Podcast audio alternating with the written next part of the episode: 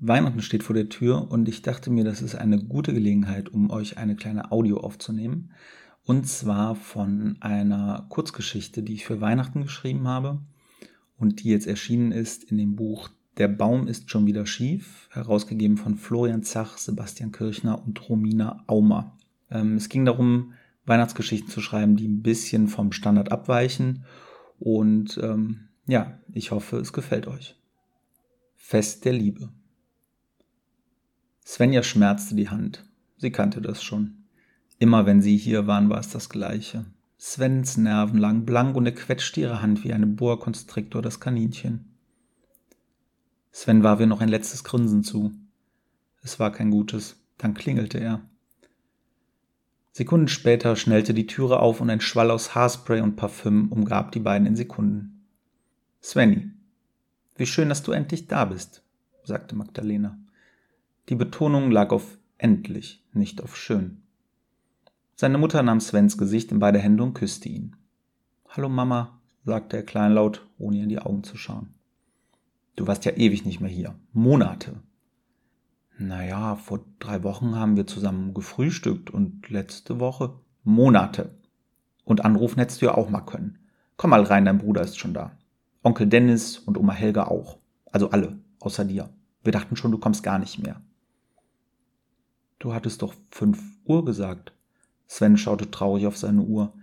Ja, und es ist Viertel nach, aber ich verzeihe dir. Svenja streckte der Mutter ihres Freundes zur Begrüßung die Hand entgegen. Magdalena schaute Svenja an und drehte sich um. Dann komm mal rein, Svenny. Svenja nahm die Hand wieder runter. Das würde ein langer Abend werden. Sven ist da, trällerte Magdalena, als die drei durchs Wohnzimmer ins Esszimmer gingen. Svens Bruder Lutz saß mit seinem Sohn Malte an der einen Seite. Onkel Dennis und Oma Helga an der anderen. Sven und Svenja wünschten frohe Weihnachten und umarmten alle, außer Oma Helga, die das nicht mochte. Bevor Sven sich setzen konnte, packte seine Mutter ihn und zog ihn in die Küche. Erst wollte Svenja sich setzen, doch die Neugierde war zu groß. Sie ging zum Weihnachtsbaum, der direkt neben der Türe zur Küche stand. Dadurch konnte sie das Gespräch verfolgen. Damit der Rest der Familie nicht misstrauisch würde, begann sie den Baum und die Krippe zu loben. Das fiel ihr ganz schön schwer, da der Baum eine Lametta-Geschmacklosigkeit aus Gold und Silber und die Krippe ein Sammelsurium aus gruseligen Stoffpüppchen war. Ich finde das nicht in Ordnung, hörte sie Magdalena aus der Küche sprechen. Was denn, Mama? Dass du diese Frau mitbringst. Es ist schließlich Weihnachten. Aber Mama, wir sind seit einem Jahr zusammen. Ja, aber sie ist doch nur ein Zeitvertreib. Sven hatte weder Mut noch Zeit zu antworten, da Magdalena mit dem Suppentopf in Händen schon wieder auf dem Weg ins Esszimmer war. Eine Minute später saßen alle am Tisch vor ihren Suppentellern. Niemand sprach, es lag was in der Luft. Die Stille war kaum auszuhalten. Nur Oma Helgas Schlürfen durchbrach alle paar Sekunden die Ruhe. Svenja halten Magdalenas Worte immer noch nach. Onkel Dennis sprach als erster. Lecker die Suppe! Jetzt erstmal ein Eierlikörchen sagte er und schüttete in Rekordzeit fünf Schnapsgläser voll. So jung kommen wir nicht mehr zusammen. Prost! Magdalena nahm das Glas hoch, prostete allen zu, bis auf Svenja. Die wiederum kippte die dickflüssige Eierpampe in einem Schluck runter und nahm sich ein Herz. Magdalena, ich habe gehört, was du in der Küche zu Sven gesagt hast. Magdalena fixierte Svenja mit einem stechenden Blick, den nur Frauen mit tupierten Haaren drauf hatten. Seit wann duzen wir uns denn, Fräulein? Svenja war perplex. Damit hatte sie nicht gerechnet. Sie unterdrückte den Wunsch der Mutter ihres Freundes, ihre Gabel ins Gesicht zu werfen. Du hast mir das Du an Nikolaus angeboten. Ach, da hatte ich einen im Tee wegen diesem schrecklichen Nikolaus-Schauspieler. Der war nüchtern nicht zu ertragen. Aber Mama, ich hab den Nikolaus gespielt, murmelte Sven vor sich hin. Dem kleinen Malte fiel die Schokolade aus dem Gesicht, die er sich gerade zwischen die pummeligen Backen geschoben hatte. Sven ist der Nikolaus? Doch Sven hatte seinen Neffen gar nicht wahrgenommen. Er war dabei, was zu tun, was er äußerst selten tat. Er nahm sich ein Herz. Mama, ich möchte, dass du dich bei Svenja entschuldigst, sagte er mit zitternder Stimme. Sie ist kein Zeitvertreib. Ich liebe sie. Ach du meine Güte, das wäre ja noch schöner, sagte Magdalena und klatschte dabei dramatisch in die Hände. Sven und Svenja, das klingt ja, als wäre dir ein Zwillingspaar, das Inzucht treibt. Aber Mama, rief Sven, am Ende bekommt ihr noch behinderte Kinder. Ja, so funktioniert das mit den Genen, glaube ich nicht, Magda, sagte Onkel Dennis beschwichtigend, während er sie über den Tisch nach der Obsterflasche streckte. Was ist denn jetzt mit dem Nikolaus? fragte Malte etwas schwerfällig. Lutz schaute seinen Sohn betroffen an. Weißt du, mein Schatz, das ist so. Den gibt es nicht, wie den Osterhasen und den Weihnachtsmann, fauchte Oma Helga über den Tisch. Oma, rief Lutz. Das meint die Uroma nicht so, Malte. Maltes Augen füllten sich mit Tränen.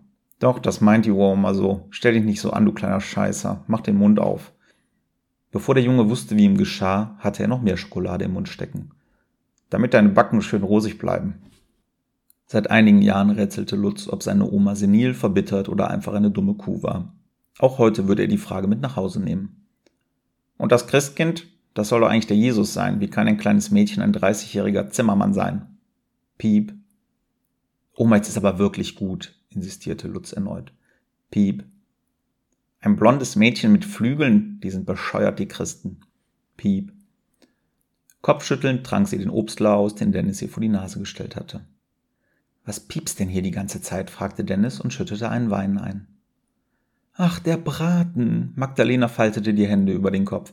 Wegen eurer komischen Beziehung wäre fast das Essen verbrannt.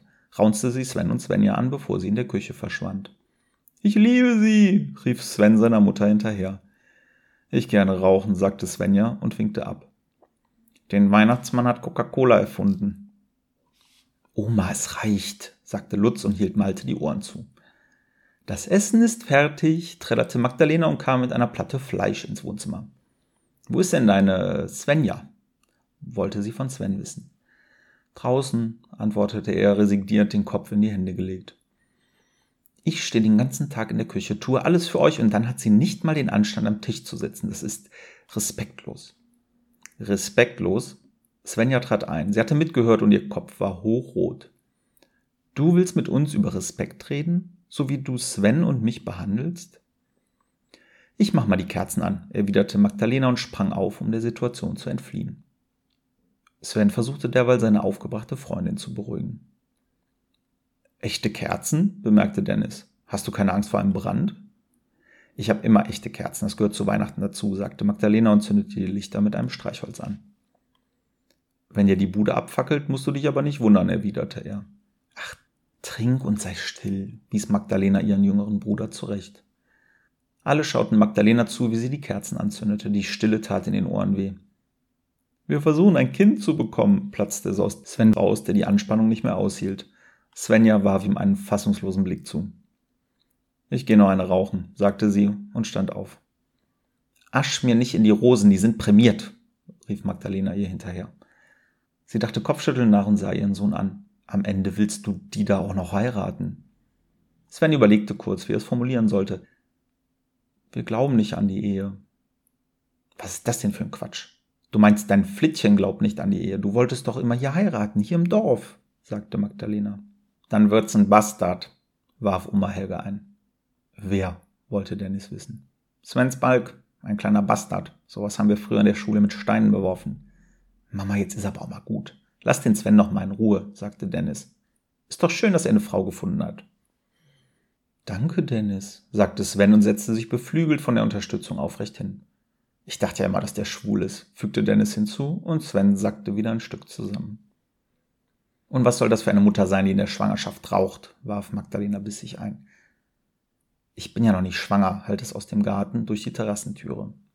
Svenja schnippte ihre Kippe in die Rosen und kam wieder rein. Woher willst du das wissen? Wann hattest du das letzte Mal Sex mit der da, Svenny? Fragte Magdalena und zeigte dabei beiläufig auf Svenja, die sich wieder gesetzt hatte. Wenn du das beantwortest, kannst du deine Hand schwängern, raunzte Svenja Sven zu und holte entschlossen Luft. Magdalena, ich weiß nicht, was für ein Problem du mit mir hast, aber anstatt mich den ganzen Abend anzufallen, solltest du dich freuen, dass dein Sohn eine Frau gefunden hat, die er liebt und du bald einen Enkel bekommst. Wenn das für dich nichts Schönes ist, dann können wir gleich gehen. Stille. Magdalena ging ihre Optionen durch. Nun gut, ich hätte schon gern einen Enkel. Lutz fiel eine Kartoffel aus dem Mund. Du hast einen Enkel. Ach, ihr wisst doch, was ich meine. Ich hol mal den Nachtisch, rettete sie sich in die Küche. Nachtisch freute sich Dennis und kippte einen Portwein ein. Er stutzte kurz und streckte den Kopf nach oben. Riecht ihr das? Ja, es riecht verbrannt, sagte Lutz. Magdalena, die Kerzen, am Baum, hol Wasser, schnell, brüllte er in die Küche. Schnell holte sie einen Eimer aus dem Abstellraum, während sich der Rest der Familie um den Baum versammelte, um den Brandherd zu finden.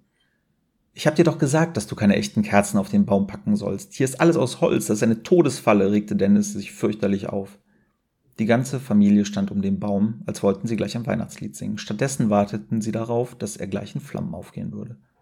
Aber nichts passierte. Aber was riecht denn hier so? In dem Moment, in dem sie die Worte ausgesprochen hatte, bemerkte Svenja das grelle Licht hinter sich im Garten. Ihr Magen zog sich zusammen. Meine Rosen! rief Magdalena und eilte mit dem Eimer vor die Türe. Doch das Wasser verdampfte in den gleißenden Flammen. Wortlos und bedächtig sah die Familie dabei zu, wie der ganze Rosenbusch abbrannte. Schweigend fuhren Svenja und Sven aus der Einfahrt und bogen auf die Hauptstraße. Es regnete in Strömen, ein Blitz durchzog den schwarzen Nachthimmel. Svens Handy vibrierte. Eine Nachricht von Magdalena. An Neujahr mache ich ganz. Ich erwarte dich um fünf, sei diesmal pünktlich.